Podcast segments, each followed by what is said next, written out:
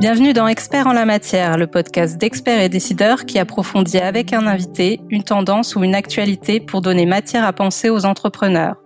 Spécialistes, chefs d'entreprise, visionnaires, dans cet entretien, ils partagent avec nous leur expérience, leur analyse et n'hésitent pas à porter un regard critique sur le monde qui les entoure. Experts en la matière.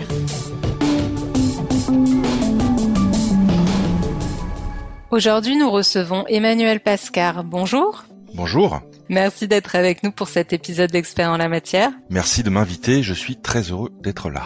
Alors, vous avez dirigé des organisations et développé de nouvelles activités dans l'industrie, la finance et la supply chain. Vous êtes intrapreneur, auteur de deux ouvrages dont le dernier s'intitule Intrapreneur, le réveil de la force dans l'entreprise. Vous accompagnez le développement de start-up et vous enseignez également à la Financial Business School. Alors, pour commencer, euh, est-ce que vous pourriez euh, définir ce qu'est un intrapreneur? Un intrapreneur, effectivement. Alors c'est un c'est un salarié, euh, un salarié, on va dire volontaire, chevronné, qui sort de sa zone de confort pour mettre en place une vision, un processus, une, intelligence collective qui tend à transformer une idée géniale en facture. Voilà, c'est ce que je dirais. Euh, alors le statut d'intrapreneur vient après, je pense, une longue épopée qui nécessite beaucoup de conviction je pense, et l'envie de guérir l'entreprise et qui recentre l'entreprise sur son marché et sur ses clients. Qu'est-ce qui distingue un entrepreneur d'un entrepreneur?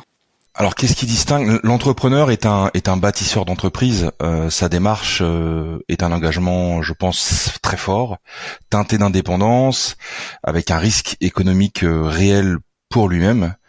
Je pense qu'il y a beaucoup d'entrepreneurs qui n'étaient pas d'ailleurs formés à cela. Les intrapreneurs ont sans doute un profil ou un parcours un peu différent, une histoire distincte. Au-delà du vocable intrapreneur, je pense qu'ils ont ils ont misé sur l'exploration et sur la curiosité autrement. Euh, beaucoup d'entrepreneurs euh, avec lesquels j'ai conçu ce livre étaient issus d'écoles de commerce, écoles d'ingénieurs. Ils ont misé euh, sur la préparation, l'exploration, et il y a une appétence pour résoudre des problèmes. Et c'est vrai que l'entreprise, c'est l'endroit rêvé pour pour rencontrer la complexité et les problèmes et, et les résoudre. Donc je mettrai la différence. Après, euh, franchement, très franchement, le, le, le, fossé est de moins en moins grand. Je pense que le désir de créer, la volonté de changement, de faire évoluer la proposition de valeur, les mentalités, euh, je pense que ça, ils ont ça en commun.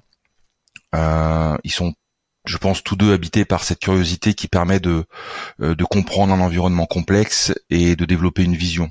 Voilà, donc euh, je pense que d'ailleurs il y a beaucoup d'intrapreneurs euh, qui deviennent entrepreneurs. L'inverse est un peu plus rare, je pense, plus difficile. Il euh, y a que euh, entre guillemets euh, Steve Jobs qui, qui, a été qui a créé Apple et qui en est sorti et qui est revenu quasiment en tant qu'entrepreneur pour lancer notamment le Mac et, et, le, le, iPad par exemple. Pourquoi on, on est aujourd'hui un, un moment particulièrement propice au, au développement de l'entrepreneuriat selon vous? Je pense que le terreau est fertile depuis des décennies. honnêtement, les signaux faibles se sont amplifiés avec le Covid euh, moi personnellement, j'ai eu le sentiment euh, d'assister à un, florilège, d'agilité euh, en un temps record après l'annonce du premier confinement, l'industrie auto qui se met à faire des appareils respiratoires, l'industrie du parfum, des gels hydroalcooliques, petit bateau qui fait des masques. donc tout d'un coup, on a assisté à une agilité réel, euh, peut-être que, euh, en tout cas moi personnellement, je me suis dit il était temps.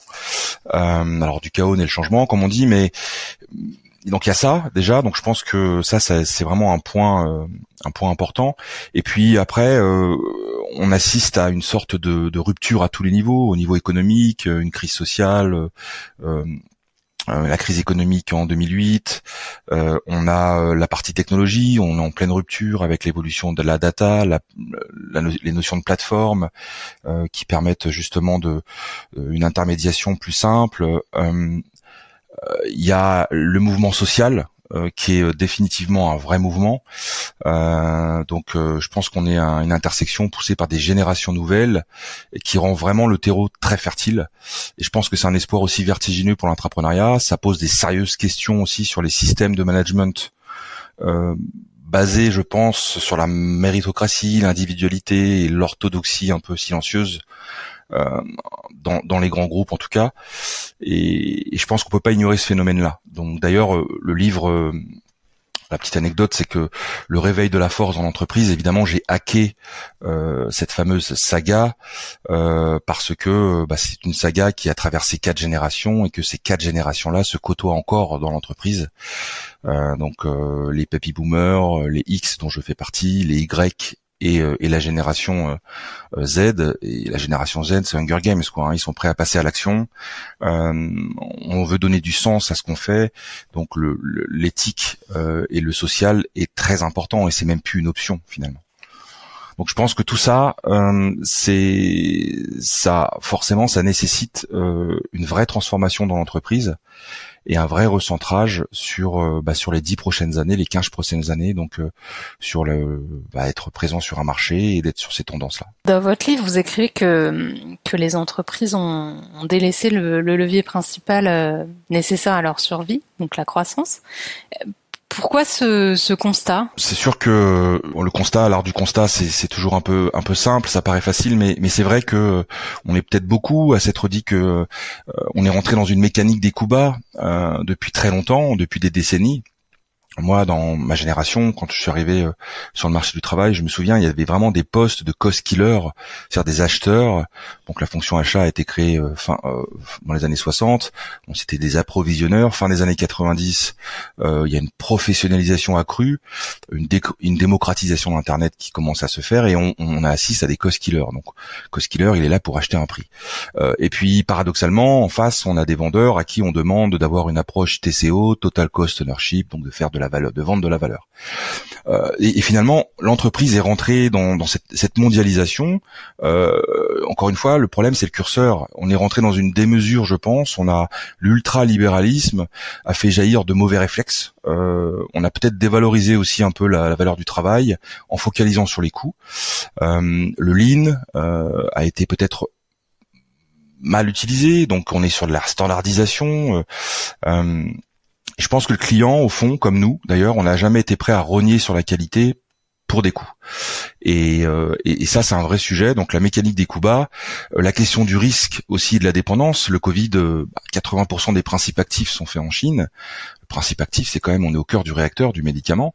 je crois que c'est 30% dans l'automobile, l'électronique entre 40 et 45%. Euh, donc, et, et, on parle de développement durable. Et le développement durable, bah, c'est les circuits courts. Donc, c'est revoir cette complexité liée à la supply chain. Donc, je pense qu'on s'est un peu trompé quand même, et que l'intrapreneuriat, euh, l'intrapreneur est là aussi pour peut-être recentrer sur sur sur ces, sur ce marché-là, euh, et, de et de remettre l'entreprise face à un levier, le levier croissance, donc développement des nouveaux produits, euh, des nouveaux marchés aussi. Donc euh, et ça c'est euh, c'est un point à mon, sens qui est central euh, aujourd'hui. Oui, donc ce que vous dites, c'est que ça peut vraiment être, enfin l'entrepreneuriat, ça peut être un levier d'innovation L'innovation, alors il y a, y a, deux formes d'innovation. On parle beaucoup dans la sémantique d'innovation incrémentale et d'innovation de rupture. Euh, alors moi, en ce moment, c'est une question aussi d'époque. Je pense que oui. Euh, je pense que oui, il est, il est, il est important euh, d'innover. Euh, euh, certains pays euh, le font. L'Allemagne, par exemple, ont gardé ce vecteur-là parce que c'est des groupes familiaux pour la plupart et que le, en Allemagne, on est très fier de son usine au centre du village. Et donc on, on, on, a gardé cette cette cette euh, cette acuité pour le pour, pour le, la R&D et l'innovation de rupture. Et c'est vrai que oui il y a un rapport très fort entre l'entrepreneuriat et l'innovation. Innover euh, c'est transformer les idées en factures euh, alors l'entrepreneuriat c'est un peu différent de l'intrapreneur. L'entrepreneuriat c'est euh, on cherche effectivement à innover. Donc on est dans un processus pour pour pour pour innover. Donc et c'est pas parce qu'on a des belles idées euh, qu'on est très créatif, qu'on innove. Innover, c'est vraiment il y a vraiment une logique de, de mise en marché. Et concrètement, euh, qu'est-ce que peut apporter un, un, entrepreneur à une entreprise? Concrètement, bah, c'est recentrer, euh, c'est réinscrire l'entreprise dans son époque, je pense. Aller vers l'avantage concurrentiel, l'innovation, cette innovation de rupture dont on parlait juste avant. c'est donc c'est quelque part c'est de, on parle beaucoup aussi d'ambidextrie, donc l'entreprise sait exploiter ses ressources, mais sait-elle explorer euh, de nouveaux marchés.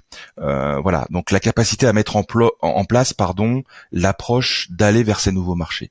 Donc ça, nécessite d'être, euh, d'avoir un profil qui soit capable de mettre en place une approche collaborative dans l'entreprise. Je pense que ça apporte de la fraîcheur, du dynamisme, de l'opérationnel, les questions sociales, euh, la dichotomie parfois euh, entre le, les couches globales euh, qu'on a mis et puis le local, donc les sites et puis les l'hypercentralisation qu'on a peut-être mis en place avec cette mondialisation. Donc être proche du client, c'est être proche des usines pour l'industrie, c'est la co-implication du client quand on fait une offre, la compréhension des nouveaux outils comme le gros avec l'utilisation des réseaux sociaux pour être visible et pour passer à l'échelle rapidement. Donc bref, c'est des solutions dans des organisations parfois noyées, encore une fois, euh, par l'orthodoxie silencieuse, euh, un middle management qui, qui, qui, qui, ne, qui ne permet pas de, de mettre ça en place. Et, et quelque part, une fois qu'on a mis ça en place, euh, bah, je pense, moi, l'expérience que j'en ai, c'est que ça génère de la cohésion sociale, donc de la motivation, ça donne du sens à la raison d'être de l'entreprise et, euh, et, aussi au sentiment de reconnaissance qu'on peut avoir dans sa propre entreprise. Euh, donc ce sentiment d'appartenance dont on parle souvent. Voilà. Donc, euh, mais après, euh, encore une fois, euh, il faut, il faut, il faut pouvoir le, il faut réussir, il faut réussir à le faire. Euh, voilà. Donc ça, c'est un autre, un autre sujet. Oui, donc il y a, y a, quand même aussi, euh, au-delà de, de, la partie innovation, il y a quand même un fort enjeu managérial derrière cette question. Complètement, le management c'est ce qui tient tout hein, finalement. Donc euh, oui, alors le management c'est vraiment une science impalpable hein, quand même.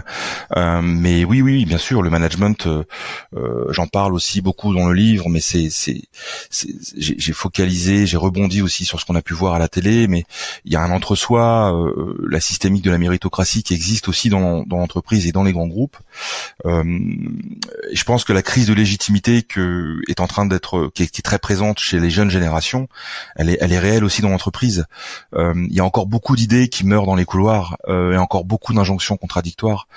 Donc il y a, aussi peut-être des efforts à faire sur euh, sur la manière dont on identifie les profils dans les recrutements et dans les programmes intrapreneuriaux qui sont mis en place, peut-être aussi une, façon, une façon de de faire différentes, améliorées et d'être vraiment focalisé sur l'innovation, le résultat et pas que et pas seulement sur l'acculturation ou sur la, la, rétention des talents. Et quand je vous écoute, j'ai l'impression que le finalement euh, l'entrepreneuriat c'est c'est quand même une, une, démarche qui est très euh, collective en vrai. Ça, ça repose pas que sur une personne. Non non, c'est une vraie démarche collective, euh, alors notamment dans les grands groupes. Alors après c'est c'est euh, cette intelligence collective là elle est essentielle et c'est dans les grands groupes on fonctionne beaucoup en silo. Alors s'il y a eu des acquisitions euh, les acquisitions on n'a pas peut-être pas eu le temps d'incuber euh, toutes ces euh, toutes ces couches d'organisation qui se sont rajoutées ces ADN différents. C'est un travail qui est colossal. Donc il y a aussi je vous disais les couches en local et puis qui sont des centres de profit hein, et c'est eux qui sont avec les clients et puis les couches globales qui sont là pour ordonnancer. Mais finalement voilà il y a toujours une sorte de, dualité entre les deux et puis bah finalement l'entrepreneur il est là, il est au cœur du réacteur, il est là pour euh, pour euh, pour faire des duos et pas et pas surfer sur la dualité, mais au contraire rassembler tous ces toutes ces personnes et, et, avec le client, avec le avec le marché. de, de, donc c'est un vrai, une vraie capacité de leadership à mettre en place et effectivement oui il est là pour donc il est entre le entre l'entrepreneur et le dirigeant finalement souvent dans son dans ce rôle là euh, et, et, même dans les programmes intrapreneuriaux qui sont en place, où euh, parfois on a beaucoup de jeunes euh, qu'on forme, je pense qu'il faut aussi une sorte d'intrapreneur chevronné. C'est pour ça que je parlais dans la définition de d'expérience aussi. Euh, donc pour pour agir en, en sensei, pour être là en tant que en tant que coach et de et de et de conduire un peu cette approche là. Donc oui, c'est une approche éminemment collective. Oui. Oui, c'est vrai quand on, on pense au, au hub ou au lab qui, qui, se, qui se constitue notamment dans, dans, les grandes entreprises, c'est vrai qu'on a un peu l'impression que c'est un peu que à destination des finalement des, des nouvelles recrues. En fait, c'est pas le cas. Ça, c'est un sujet. Alors, c'est bien les programmes. Euh, ça permet d'évangéliser. Euh, ça permet cette acculturation. Euh, en France, en tout cas, on est au début de tout ça. Hein, ça, ça, a été, c'est assez récent finalement. c'est en développement. On apprend. on est dans, vraiment dans une logique apprenante. Euh, c'est vrai qu'il y a, y, a, des, y, a des, y a des objectifs derrière les objectifs.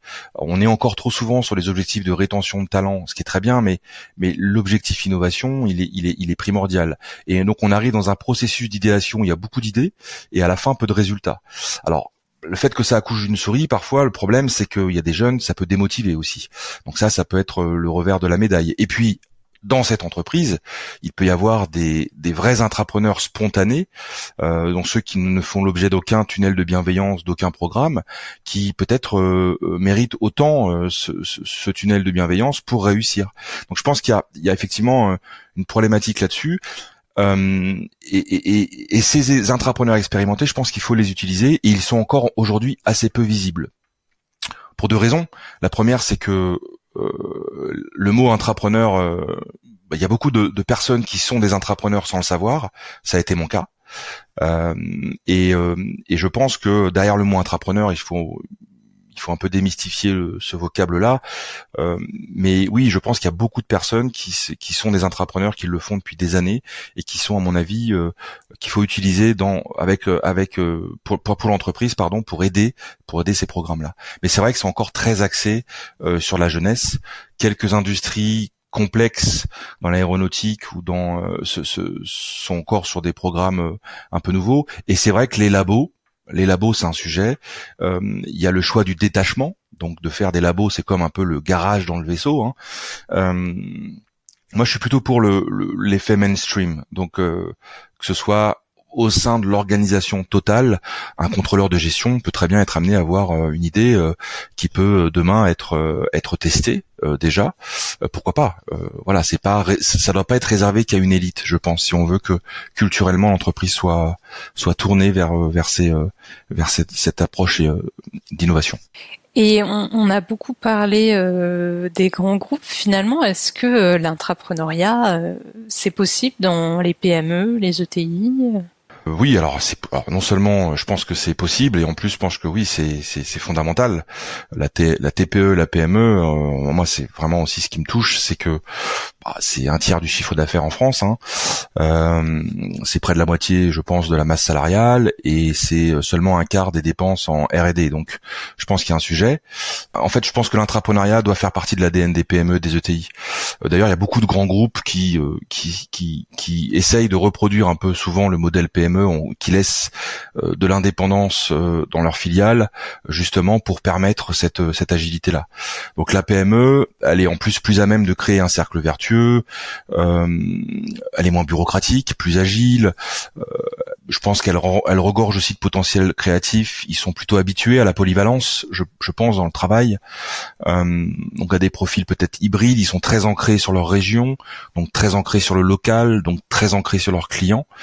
Euh, donc oui, je pense que c'est euh, un vrai modèle euh, à dupliquer dans les PME. Et d'ailleurs, les intrapreneurs euh, qui viennent issus des grands groupes, qui ont réussi leur leur épopée, leur, leur périple. Je pense qu'ils peuvent apporter beaucoup de choses aussi à cette à cette PME, peut-être en recherche de stratégie, de structure et euh, et, euh, et, de vision quoi. Et si je suis euh, chef d'entreprise de PME et que j'ai envie de du coup de tester l'entrepreneuriat dans dans mon entreprise, quelles questions je dois me poser Bah déjà, il faut cadrer la démarche, définir le scope, euh, bien connaître les enjeux. Ça passe par une énormément euh, d'expertise marché aussi, de connaître ses clients. Euh, de, alors euh, tout à l'heure on, on parlait d'entrepreneur, mais l'intrapreneur il a ça en lui, c'est-à-dire derrière le côté hard skill et compétences dures, il y a tout ce qui est toutes les compétences molles dites l'intuition, la sérendipité, la capacité à, à vraiment à, à, utiliser le quotidien pour en, pour transformer et puis en faire quelque chose de, de, de nouveau. Donc je pense que dans la PME, première chose, c'est d'identifier des profils peut-être qui sont qui ont cette cette cette cette caractéristique. Et puis après, c'est une notion de cadrer la démarche. Encore une fois, je disais définir le scope, euh, mesurer le manque à gagner. Donc c'est vraiment une affaire de stratégie. Euh, l'identification des profils, ancrer la démarche euh, sur son marché avec les clients. Donc je pense que la co-application, la co-implication pardon des clients est très importante. Donc de tester, d'être en mode test and learn, donc de tester avec le client certaines choses, c'est pas interdit. après, euh, ce là où faut faire attention, je pense qu'il y a aussi un travail de, de, de coaching peut-être auprès du dirigeant.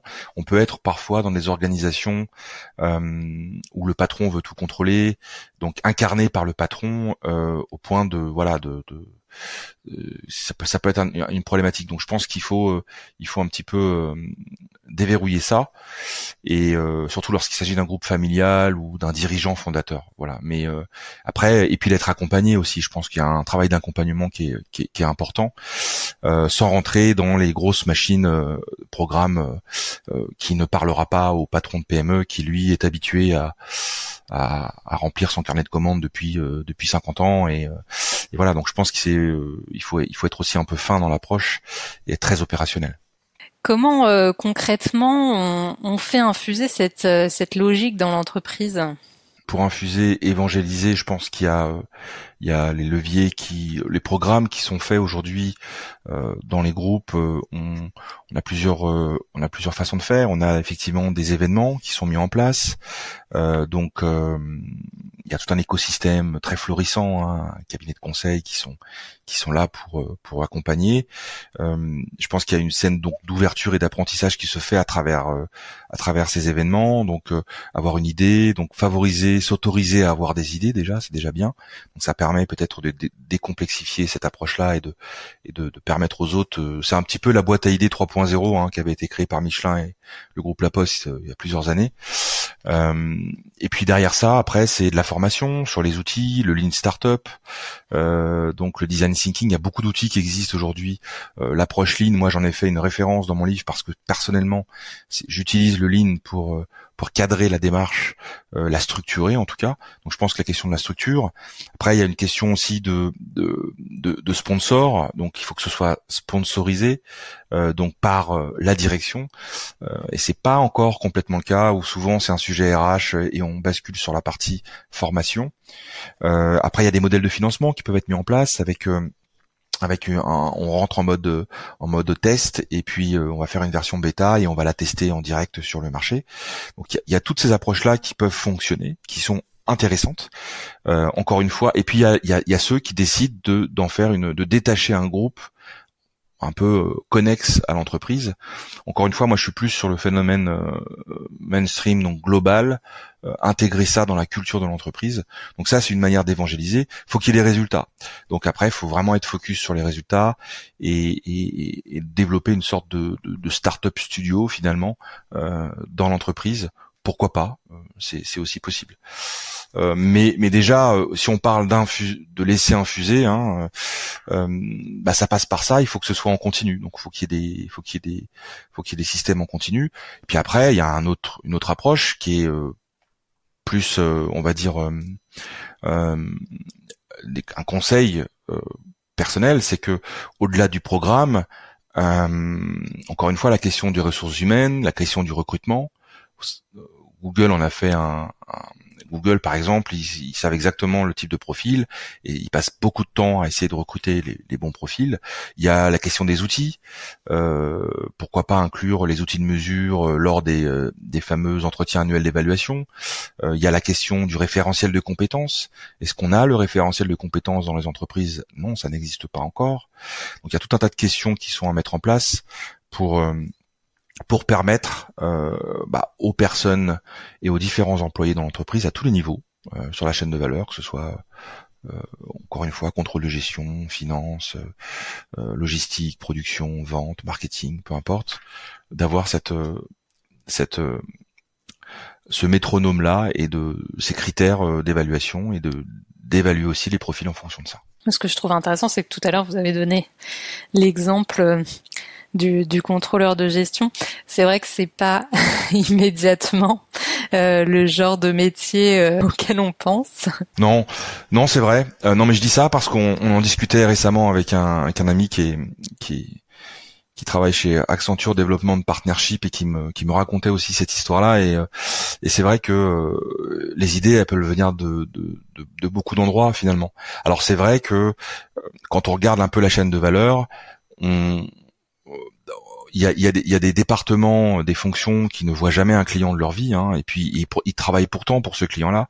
Et il y a des fonctions euh, qui sont en lien permanence avec le client, donc ils ajoutent vraiment de la valeur de manière, euh, de manière euh, factuelle et, et, très visible. Euh, en même temps, en même temps, euh, quand je parle du contrôleur des gestions, parce que bah, le contrôleur des gestions, il est axé sur la finance, euh, il a accès à beaucoup de données. Euh, ces données-là peuvent être très utiles pour euh, bah, celui qui est à l'autre bout de la chaîne euh, face au client. Et, peut-être que le contrôleur des gestions, il a une idée géniale pour développer un outil qui va permettre à l'entreprise bah, de d'être beaucoup plus performant chez le client. Ou voilà. Et, et, tout ça, en fait, faut que ce soit faut que ça rentre, faut que ça rentre, je pense, dans l'ADN de l'entreprise. Donc effectivement, euh, euh, le contrôleur de gestion, pourquoi pas après tout. Non, non, je disais ça parce que c'est vrai qu'on a quand même certains stéréotypes sur sur des métiers qui pouvaient être plus créatifs que d'autres. Donc, je trouvais ça intéressant comme exemple. Mais non, mais c'est très juste. D'ailleurs, derrière le, côté créativité, on, on, a souvent, on parle souvent d'innovation, on parle souvent de R&D, mais mais par exemple, c'est assez rare aussi de voir, euh, de parler de, de, vente, de commerce, les commerciaux par exemple, qui sont sur le terrain, qui tous les jours voient un client, qui sont rentrés dans une démarche, il y a une vraie intimité avec le client qui s'est créée, donc euh, un vrai relationnel. Euh, donc toute cette information qui n'est pas qui n'est pas visible par l'entreprise et qui existe chez le commercial. Le commercial est un élément très important pour innover parce qu'il euh, il a l'information, il détient un tas d'informations, il peut la restituer chez le client. Donc euh, c'est pareil, on a souvent effectivement ces stéréotypes. Je pense qu'il faut casser les stéréotypes de la même manière qu'on a le stéréotype de l'entrepreneur des années 90, fin 90, 2000 ou voilà, aujourd'hui c'est plus ça. Et de la même manière qu'on colle à l'intrapreneur les stéréotypes de l'entrepreneur. Donc et, et, parfois on met le mot atypique. Voilà, donc et comme je je dis souvent, il est temps que la Tipeee change de camp finalement. Merci Emmanuel Pascal. Tous les podcasts de la chaîne Expert et Décideur sont disponibles sur le site expertetdecideur.fr et sur toutes les plateformes d'écoute. N'hésitez pas à vous abonner, à laisser votre commentaire et à liker. La chaîne Expert et Décideur.